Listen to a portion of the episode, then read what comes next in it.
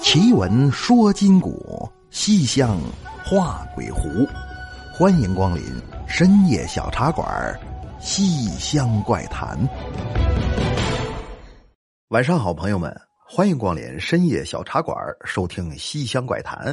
我是主播杨派。有诗云：“南北山头多木田，清明祭扫各纷然。纸灰飞花白虎帖。”血泪染成红杜鹃，日落湖里眠冢上，夜归儿女笑灯前。人生有酒须当醉，一滴何曾到酒泉？那为什么说这么几句呢？因为今年的清明节刚刚过去，在这个日子里，人们会以各种各样的形式祭奠先人，以此来寄托自己的哀思。那比较常见的都有什么呢？无非是上坟烧纸、敬献花篮之类的方式。这几年抓的比较严呐，路口已经不让烧了。搁过去嫌上坟麻烦，也有不少人找个十字路口烧点纸，念叨念叨祖先保佑的。但是各位啊，您见过边烧纸边骂街的吗？那今天晚上呢，我就为您带来一故事，名叫《十字路口》。店铺奇闻，这是节目听友小童发来的投稿。说话那年，小童从大城市回到老家发展，决定啊开一家代卖咖啡蛋糕的鲜花店。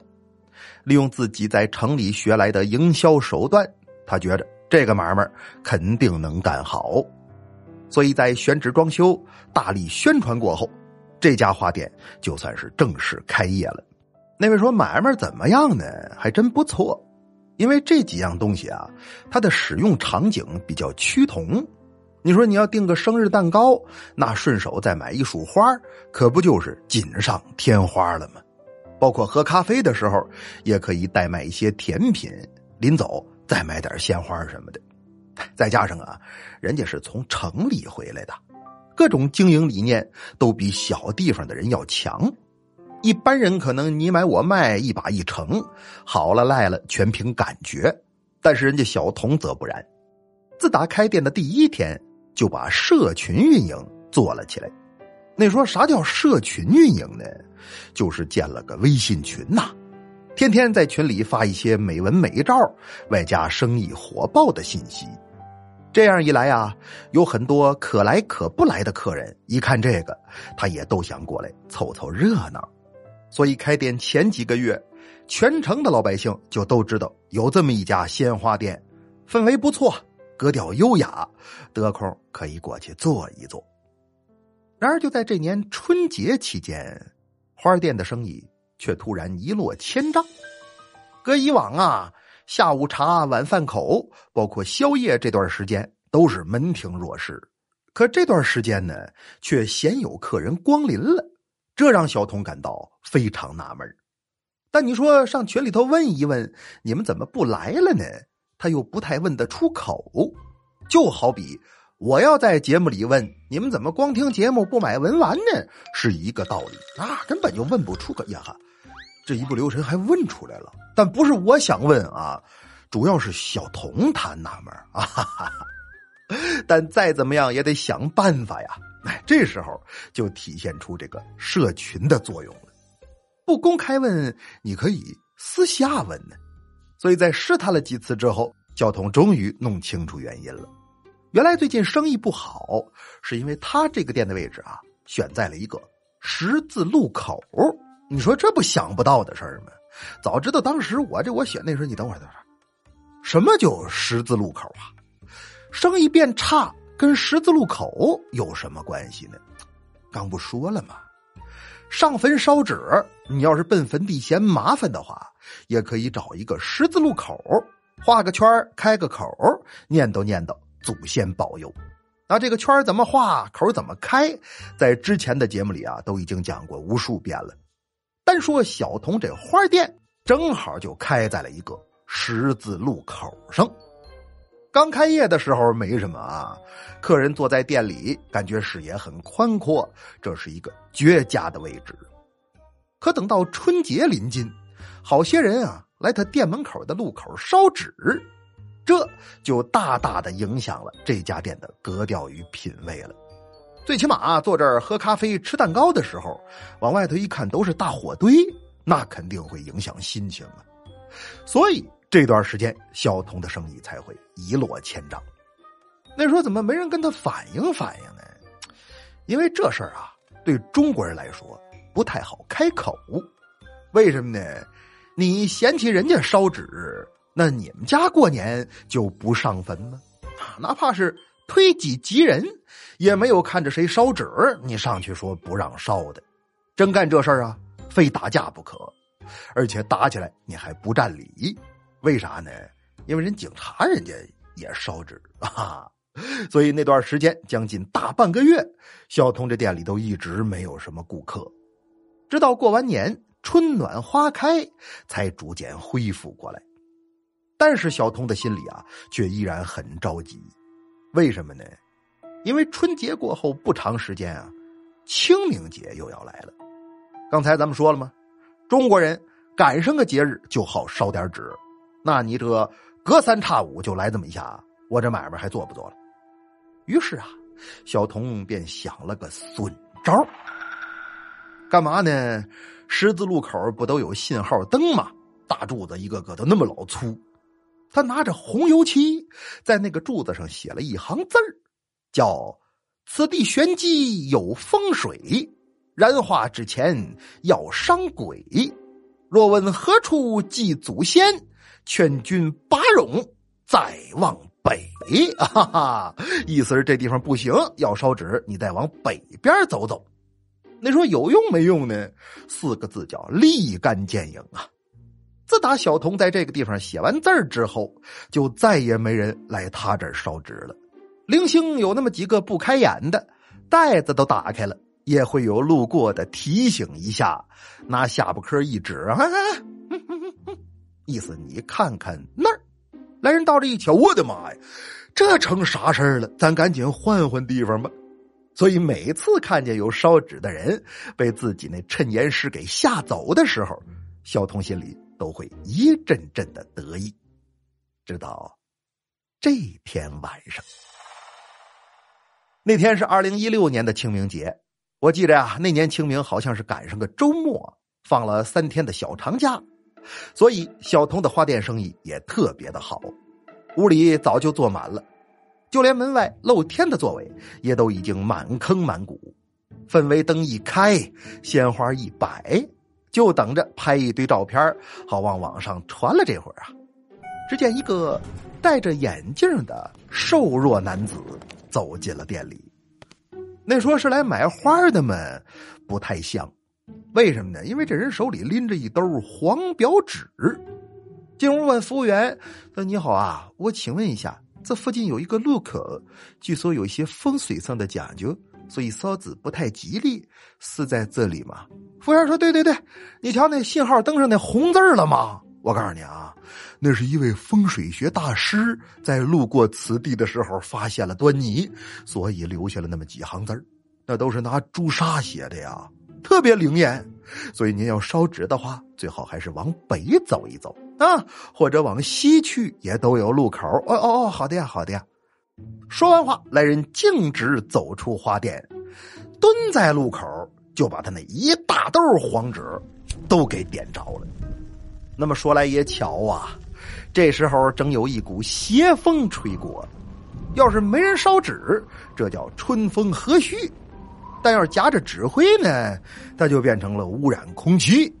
桌上什么果汁、奶茶、小蛋糕、咖啡、甜品、水果捞，那就全都要不得了。给小童气的呀，叫服务员没跟他说这路口烧纸不吉利吗？哎呀，服务员这个冤枉，我说了，真说了，所有听众都能给我证明啊！哈哈，那他怎么还在这儿烧呢？看着客人呢，这时候就已经有皱着眉头往外走的了。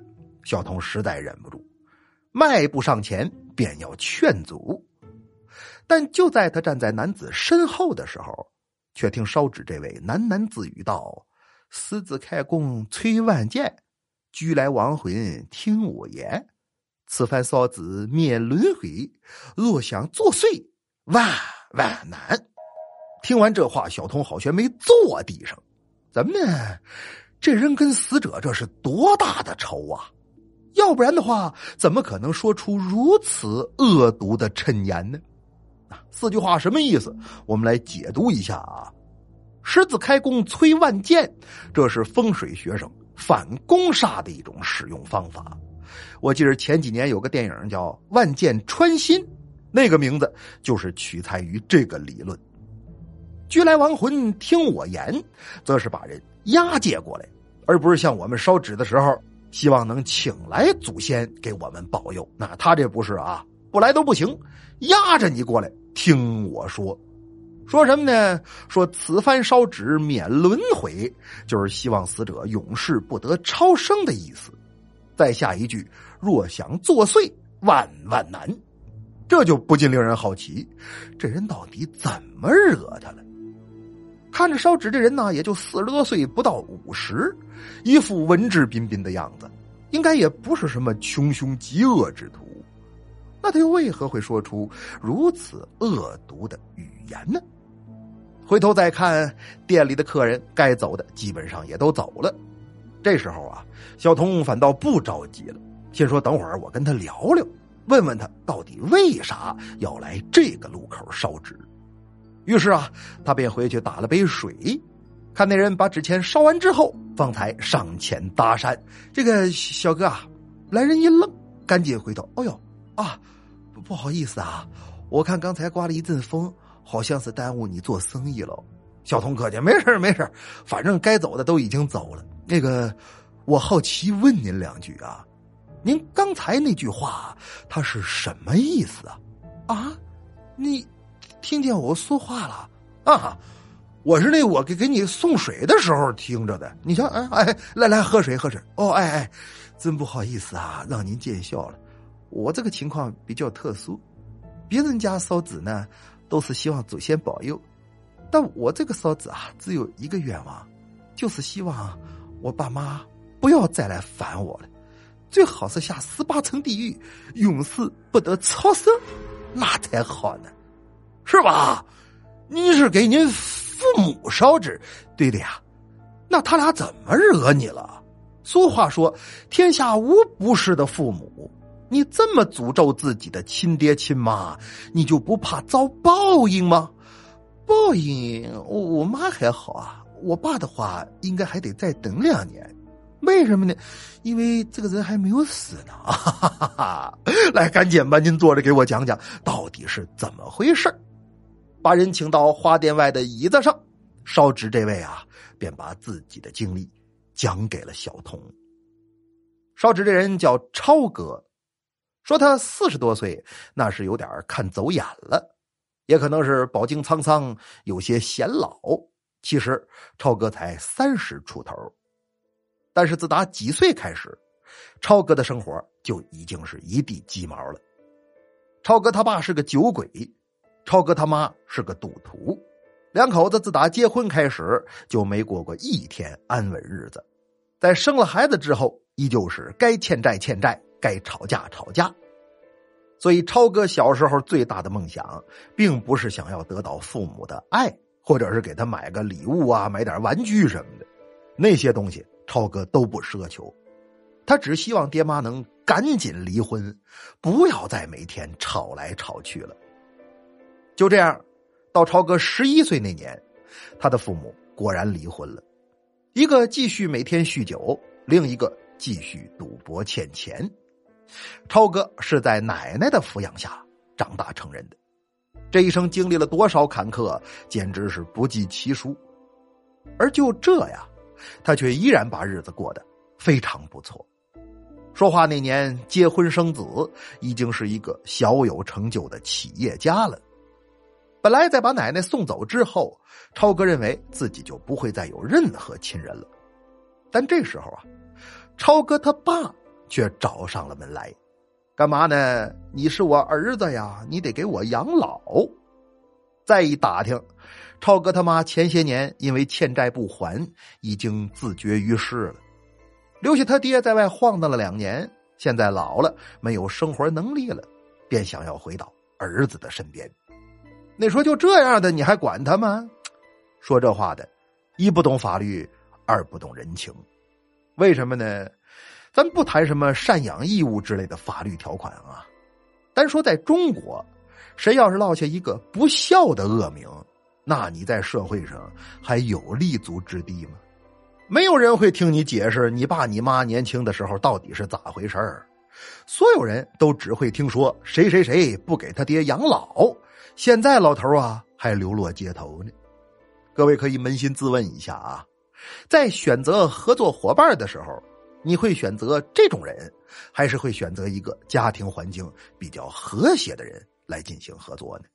这也是为啥好些大老板哪怕全家人都各怀鬼胎，但却还是要装出一副和谐美满的假象的原因。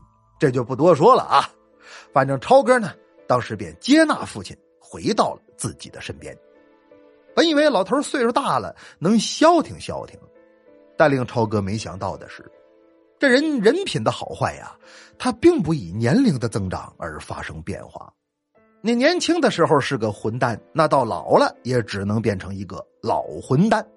一看儿子现在有钱了，那我这老太爷也不能过得太寒酸呢。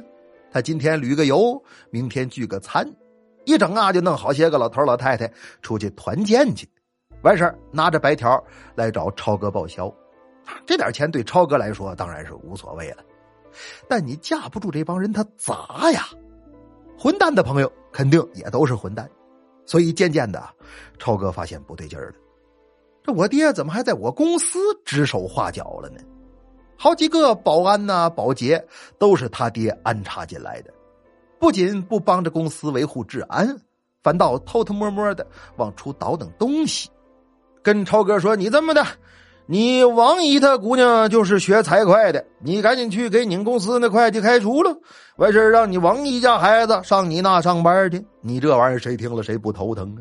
所以超哥便严肃的告诉他爹：“说你注意一些啊，你要是再这样，我就要赶你出门。”他爹一听啊，哎呀，家门不幸啊！我怎么生了你这么个不孝子啊？你等着，你不孝顺，我迟早有一天让你妈给你带走。你看他还有脸说别人不孝呢？反正借着机会又是一通耍酒疯。而就在超哥为此正感到无可奈何的时候，超哥他儿子又犯了病。高烧不退，胡言乱语，指着门口说：“奶奶来了，奶奶来要钱来了。”给超哥他媳妇吓得呀，当时就要抱着孩子回娘家。因为当初俩人结婚的时候，超哥说了他是有车有房，父母早亡。这现在怎么一个酒鬼，一个死鬼，这都出来了呢？你这样的话，我可不干啊！我抱着孩子，我回娘家。这时候，超哥实在受不了了，便想找个高人询问一下。酒鬼那事儿先不提，这赌鬼是怎么来的呀？因为他妈确实已经死了好些年了。结果到地方一掐算，人家说了，说来这个呀，确实是你妈。回来没有别的事儿啊，就是因为看你爹日子过得太好，他心里不平衡，来找你要钱来了。他所谓要钱呢，也不是要真钱，那隔三差五给他烧点纸钱，他就能消停。于是超哥便回去给他妈烧了点纸。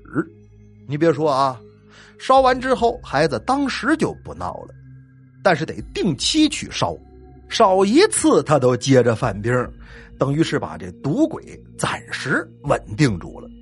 但是家里这酒鬼啊，却依然不依不饶，闹得全家。不得安生。那这时候，超哥听到了一个江湖传闻，什么呢？说有个十字路口不太吉利，在那儿烧纸会对亡人不利。一般人听完之后都得觉得哟，那咱可别去。但超哥却很神往，心说世界上竟然还有这么好的地方吗？那还等什么？赶紧烧点纸，把这帮该死不死、死了还闹的老王八蛋！给老子带走！于是啊，他便来到了小童的花店门前，也就是江湖传言中那个不吉利的十字路口。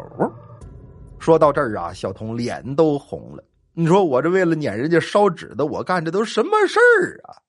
刚想说大哥您宽宽心，再怎么的也是你亲爹。这时候，只听超哥的手机响了，电话那头啊是超哥公司的同事，用一种也不是高兴啊，还是难过的声音喊道：“哥呀，快回来一趟吧！你家老爷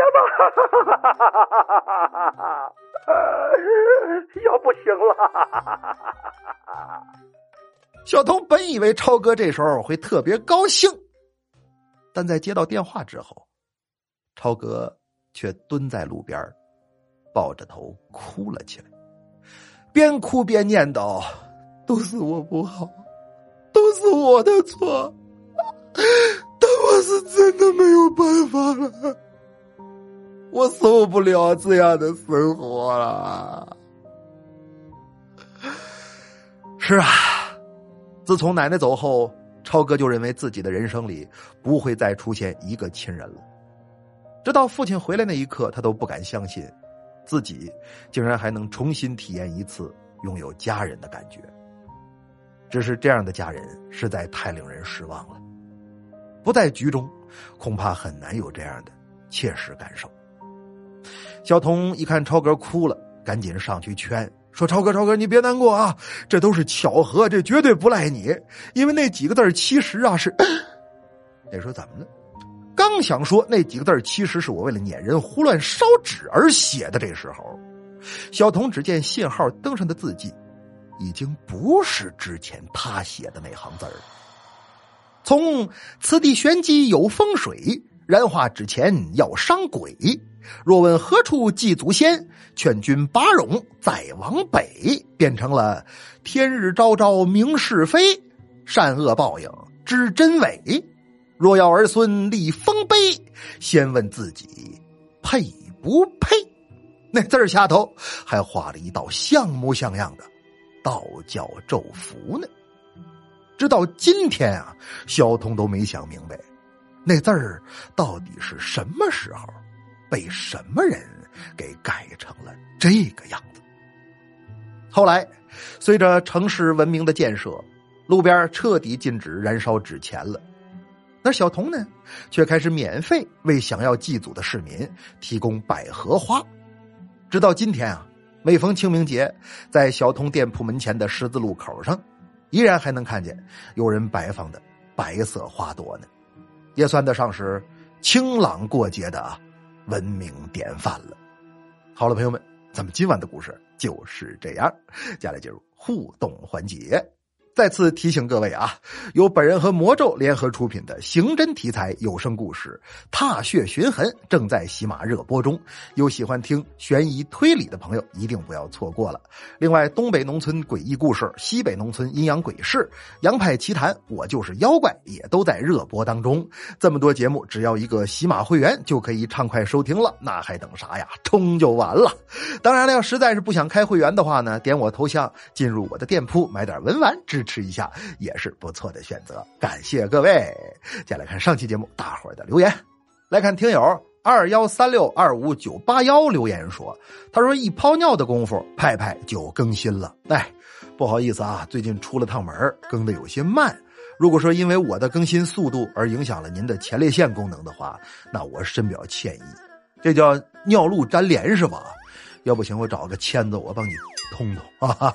再来看 G E J Y 留言说：“ 他说怎么评论区没有内蒙那个妹妹露大长腿了啊？这个我分析一下啊，我认为啊，是因为有人不太礼貌，看见有姑娘发照片啊秀身材的时候，说了一些比较低俗的语言。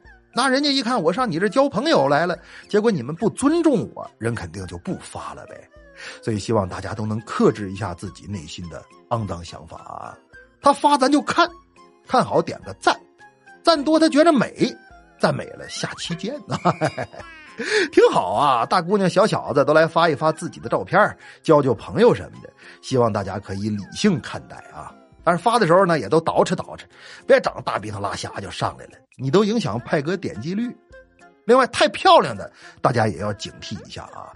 留神别人给骗了。哎，再来看越玩越野 M 留言说：“他说派弟儿，我是大货车司机，经常去全国各地，能不能多讲一些这方面的故事？没问题啊，野哥点活，小派必须尽快安排。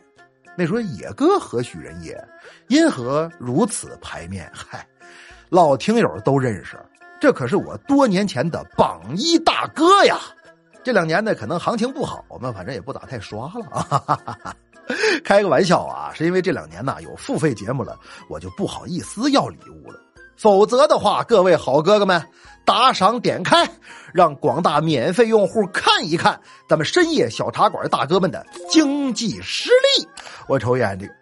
五块呀，行了，别给他刷了啊！哈哈再来看，A 八零厚德仔留言说：“他说派哥，我是地地道道东北人，非常喜欢你节目，想问问喜马听书节有活动的时候，您的专辑可以来个打包优惠吗？哪个买哪个不买很纠结，月票都给你了，祝派哥越来越好哦。是这么回事啊！喜马拉雅最近一次促销活动应该是四二三听书节，估计这几天就要开始张罗了。”但我这边呢，能参与的项目并不多，因为我这都是会员畅听的节目。我看好像现在连买断功能都给取消了啊！所以大家要想支持的话呢，就趁着打折办个喜马会员就行了。到时候本人所有付费专辑就都可以会员畅听了。而且就这事儿啊，我还想多说几句，就是现在好多人都埋怨我说你那个洋派奇谈现在怎么都不更新了呢？弄了个马老三，还一个柳千里替你看堆儿，你对得起我们这帮之前买专辑的热心听友吗？关于这个呀，我先给各位磕头道歉啊，确实是我的错，最近太忙了，洋派奇谈那边不太顾得上。我保证等忙完这段，一定还会持续更新，在洋派奇谈里为大家讲故事的。但是我也恭喜这部分能发出埋怨的听友，为什么呢？因为这档专辑啊，你们算是买着了。当时承诺是一次买断，保证更新三百集嘛。但到现在转了会员之后，您哪怕不是会员，也可以一直收听。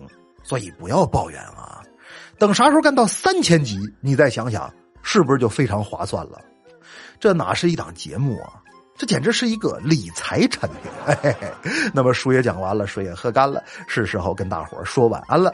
您可以在新浪微博和微信公众平台搜索关注“深夜小茶馆”，关注关于节目的一切动态，或者添加我的私人微信“杨派三三三”，也就是“杨派”俩字的全拼加上数字三三三，来与我交流文玩收藏，探讨奇闻异事。感谢各位！节目最后再次提醒您，由本人精心制作的广播喜剧《我就是妖怪》正在喜马热播中，喜马拉雅搜索“我就是妖怪”即可。会员畅听了，好了，朋友们，奇闻说今古，西厢画鬼狐，感谢光临深夜小茶馆，收听西厢怪谈，我是杨派，咱们下期见。